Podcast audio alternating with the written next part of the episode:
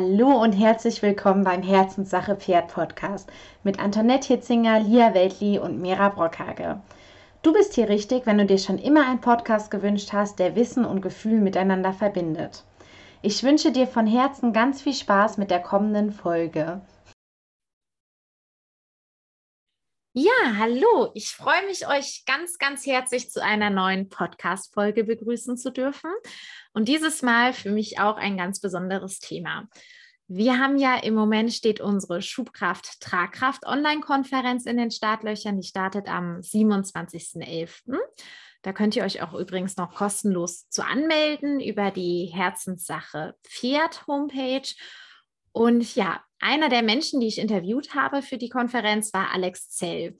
Und äh, bei der Frage, wie er das denn mit der Schubkraft und der Tag Tragkraft sieht, hat er den Begriff Bio-Tensegrity mit ins Spiel gebracht und ihm erzählt, dass er da ganz, ganz viel von dem Wissen auch von der Maren Deal hat.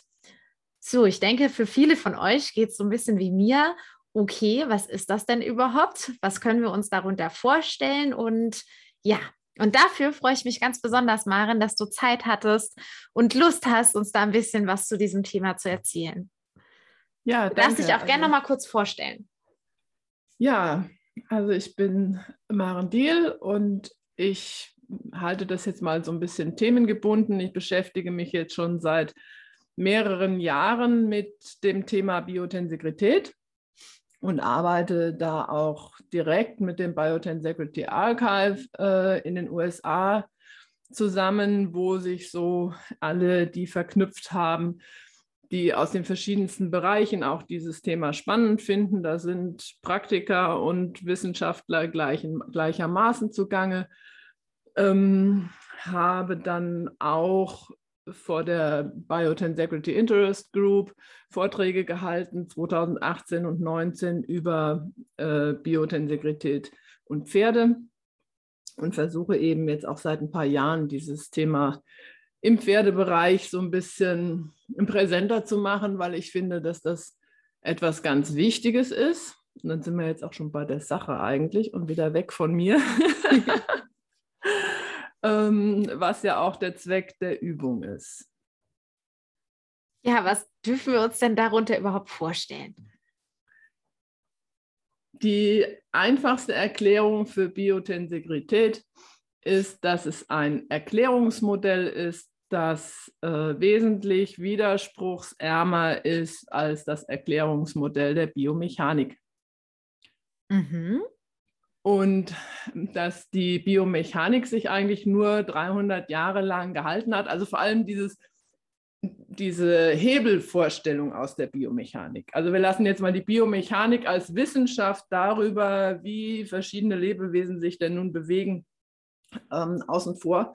Also dieses, dieses Hebelkonzept, das konnte nur 300 Jahre alt werden, weil es keine bessere Erklärung gab. Und es wurde eben auch verwendet, weil von den Leuten, die was auf sich hielten, erwartet wurde, dass sie sich wissenschaftlich über ihre Arbeit mit Pferden äußern können. Mhm.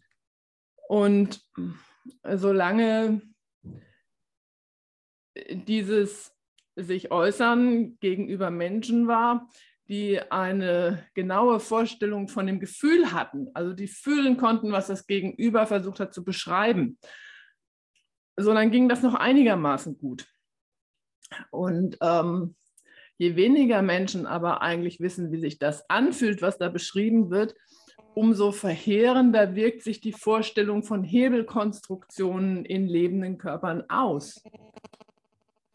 Und das ist der Grund, warum mir das Thema auch so wichtig ist. Ja, und das ist auch überhaupt, es ist keine neue Reitweise, es ist äh, keine neue Therapie, es ist äh, nichts, wo man einen Master oder eine Lizenz erwerben kann. Es ist im Prinzip eine Wissenschaft, auf deren Grundlage man ein völlig anderes Bewegungsgefühl entwickeln kann, als das mit biomechanischer Vorstellung möglich ist. Und deswegen ist es bei uns auch so wichtig, dass wir über Biotensegrität Bescheid wissen, weil viel zu viele Leute sich mit Biomechanik beschäftigt haben wenn man irgendwo hinguckt, wo die Leute nicht wissen, was Biomechanik ist, dann haben die ganz viele Probleme überhaupt nicht. Mhm. Okay, ja. Kann ich auch nachvollziehen, glaube ich. Und ähm, ja, umgekehrt, wo, wo, wie fängt das an? Äh, das fängt normalerweise damit an, also bei mir hat es damit angefangen, dass ich mich mit den Faszien beschäftigt habe und dann in dem Buch von äh, Thomas Myers eine Beschreibung von Biotensegrität gefunden habe und ein Bild von einem Modell. Und ich habe dumm auf dieses Modell geguckt und dachte, ich weiß, es ist wichtig, aber ich verstehe es nicht. Mhm. Und ähm, habe dann da nicht drüber geblättert, sondern habe beschlossen, ich will wissen, wie das geht. Was das ist, was das, na, ich hatte das Gefühl, es bedeutet was, es ist wichtig, aber ich kann es nicht greifen. Und dann habe ich den Robert Schleib angeschrieben und habe den gefragt, ob er jemand wüsste, der mir erklären kann, was dieses Biotensegrity ist. Damals hatte ich das Buch, glaube ich, auch noch erst auf Englisch. Und der hat mich dann an die Danielle Claude Martin in München verwiesen, wo ich dann hingefahren bin und mich einen Tag lang mit ihr zusammen äh, mit Modellen und der Theorie beschäftigt habe. Und das war ganz lustig, weil sie dann meinte, ich wüsste doch schon alles. und ich konnte dann nur sagen, ja, und das ist vielleicht auch das, wie es dem, wie es dem äh, Alex Zell zum Beispiel geht. Ne? Ähm, dass das, was man fühlt und das, was ich versucht habe, vorher auch schon zu erklären, das war Biotensegrität, aber ich wusste nicht, dass es das ist. Und es war nicht wirklich kompatibel mit den orthodoxen Vorstellungen von Biomechanik im Pferd. Mir ist aber immer noch nicht klar, was es ist. Ähm, dir könnte ich es jetzt zeigen, aber wir haben ja einen Podcast. Mhm. Und Biotensegrität beruht einfach aus anderen Prinzipien, auf anderen Prinzipien als diese Hebelvorstellung. Das heißt, wenn man so ein einfaches Tensegrity-Modell hat, dann besteht das aus sechs Stäben mhm. und ein bisschen Kordel. Und diese Stäbe spannen das Netz der Kordel auf, so dass die Stäbe sich nicht berühren. Das heißt, man hat eine Konstruktion, die ein Volumen hat, die einen Raum aufspannt, die sehr stabil ist und in der sich aber die starren Elemente nicht gegenseitig berühren. Mhm. Und daran hängt sich das Hirn erstmal auf und denkt, ja, aber, ja, aber, ja, aber, ja, aber. Oder? Ja, irgendwie schon, gell? Ja, also wie soll etwas irgendwie ja, es gibt diesen Tensegrity Tower irgendwo, der ist über, ich weiß gar nicht genau, ich will jetzt nicht lügen, also er ist sehr hoch. Und ähm, der besteht aus Stahlstangen und aus Stahlseil. Und diese Stahlstangen berühren sich nicht gegenseitig. Und trotzdem ist dieses Ding unfassbar stabil. Unfassbar stabil und richtig groß und es hat nichts mit gestapelten Elementen zu tun. Mhm. Und wenn ich das jetzt aus. keine Hebel drin, weil es können keine Hebel drin sein, weil für einen Hebel sich zwei starre Elemente berühren müssten. Mhm. Und wenn ich das jetzt wieder übertrage aufs Pferd?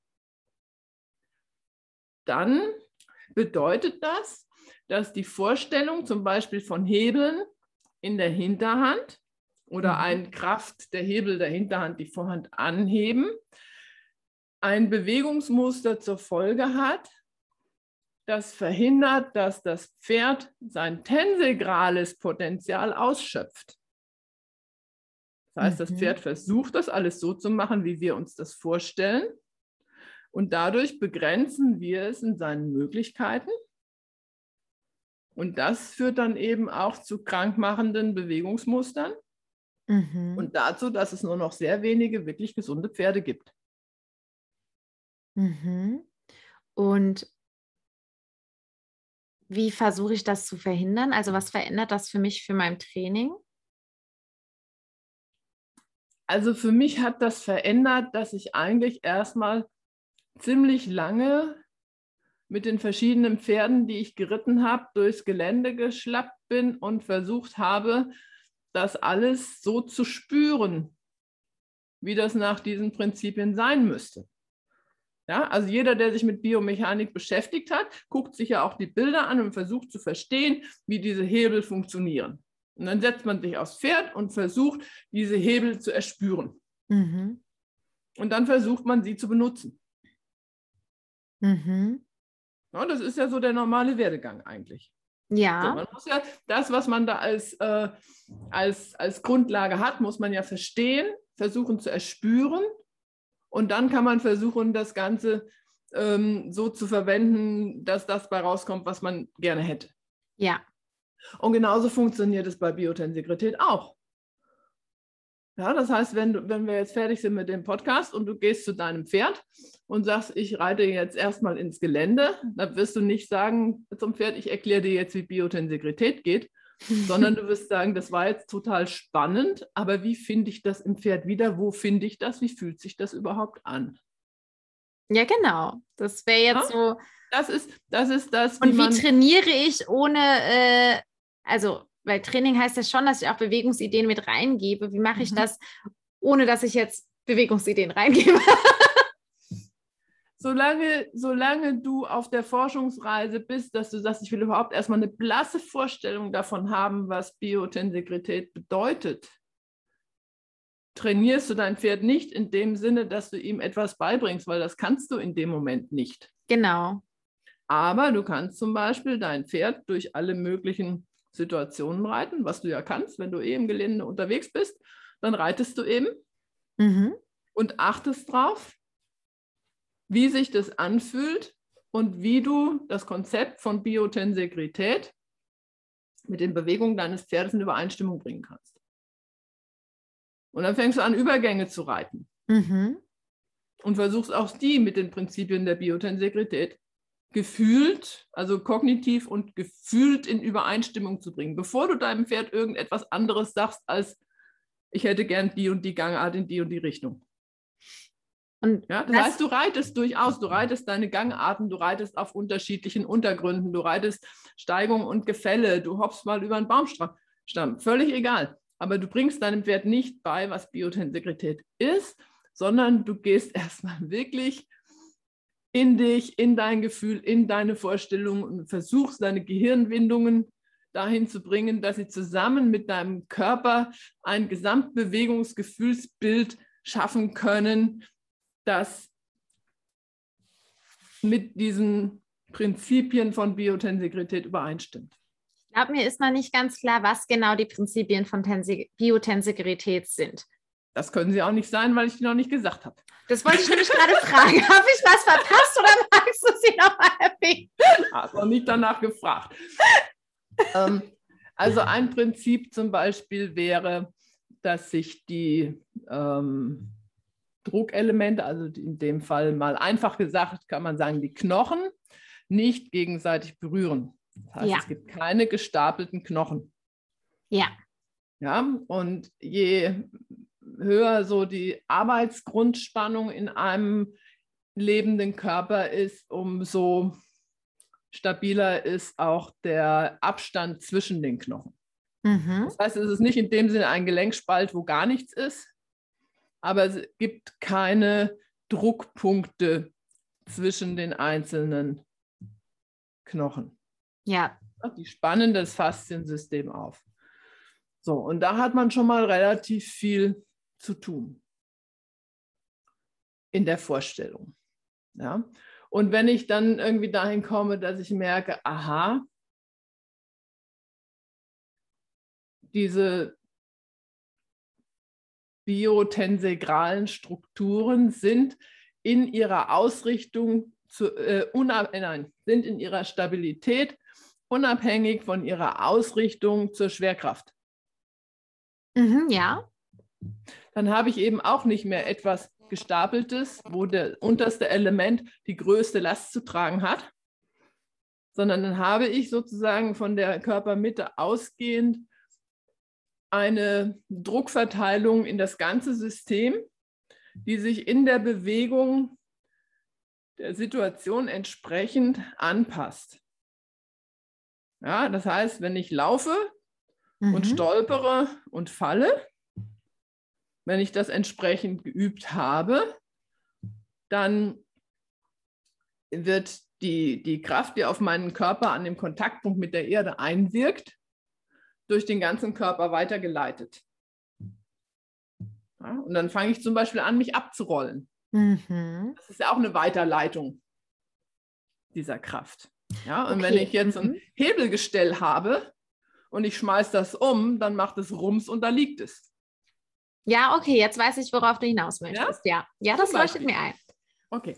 Ja, das heißt, alle einwirkenden Kräfte werden in tensegralen Strukturen ähm, praktisch ohne, ohne Zeitverzug durch das Ganze weitergeleitet. Das heißt, der Körper wird auch wesentlich reaktionsfähiger und interaktionsfähiger, sowohl mit dem Boden als auch mit anderen Körpern.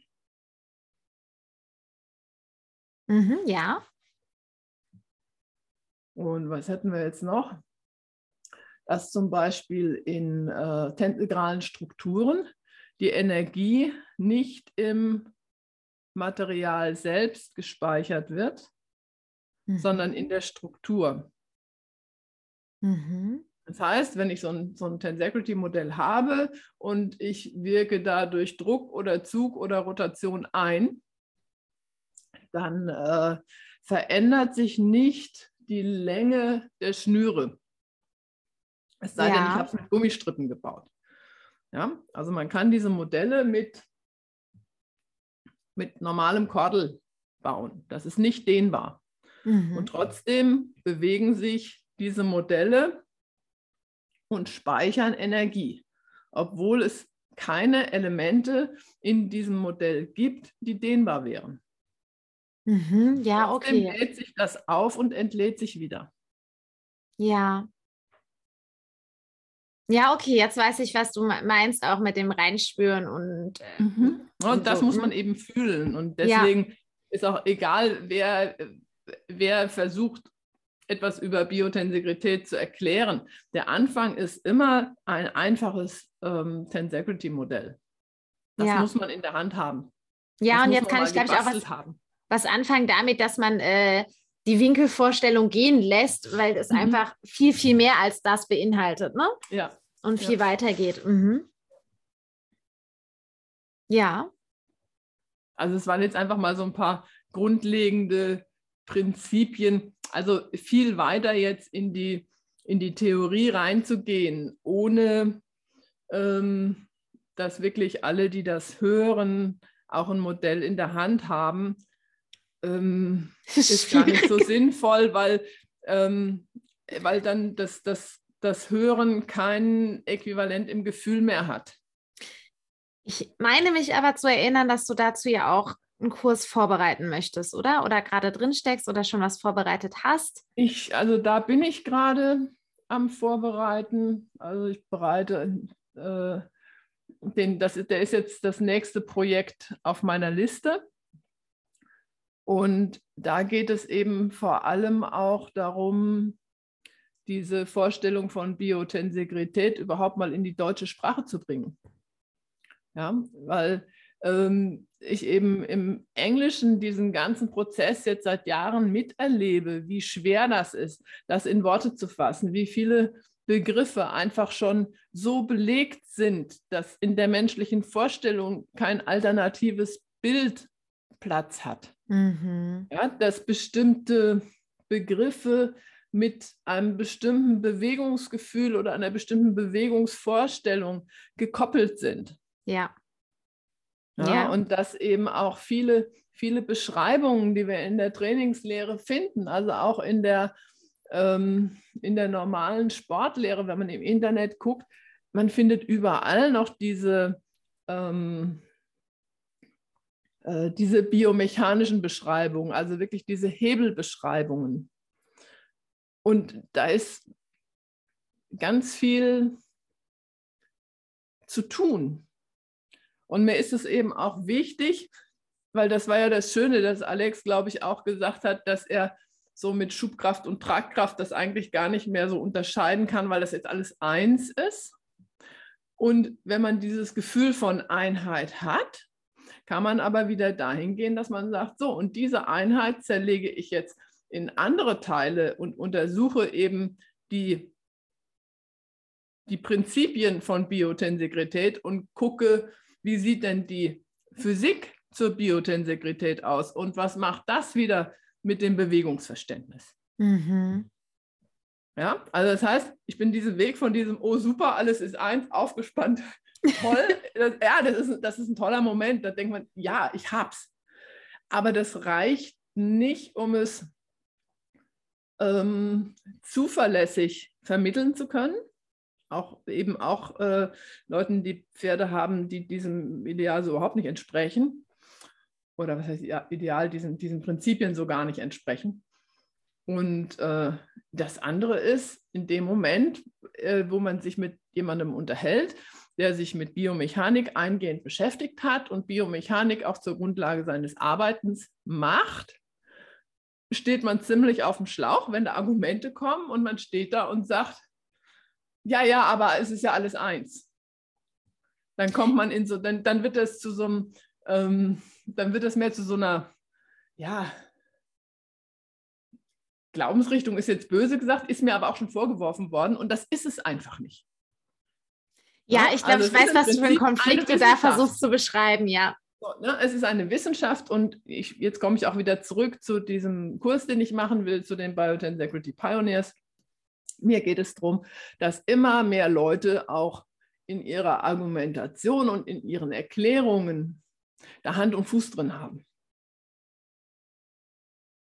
Und ja? wie kriege ich mit, wann der Kurs rauskommt? Oder auch unsere Zuhörer?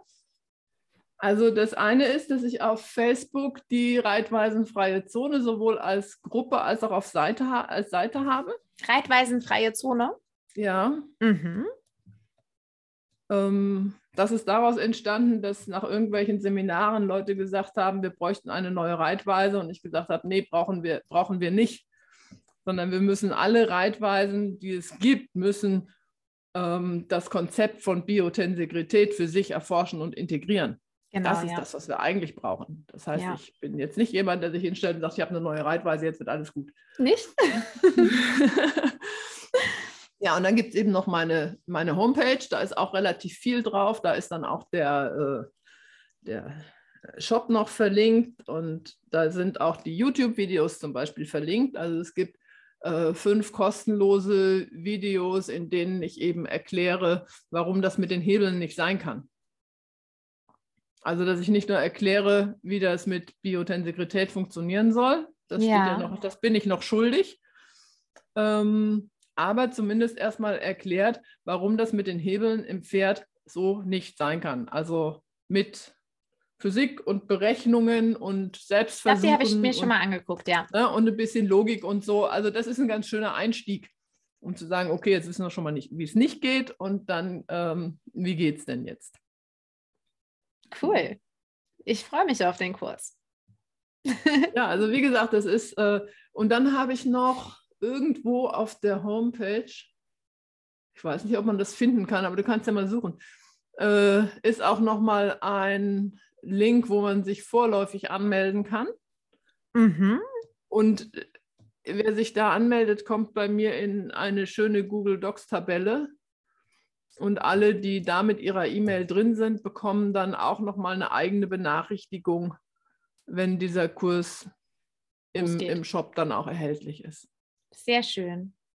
Ja, vielen, vielen lieben Dank, Marin. Ich nutze es gerade nochmal, um nochmal auf die Schuhkraft-Tragkraft-Konferenz hinzuweisen, ja. die ab dem also. 27.11. losgeht. Da bist du ja auch nochmal dabei zu diesem mhm. Thema.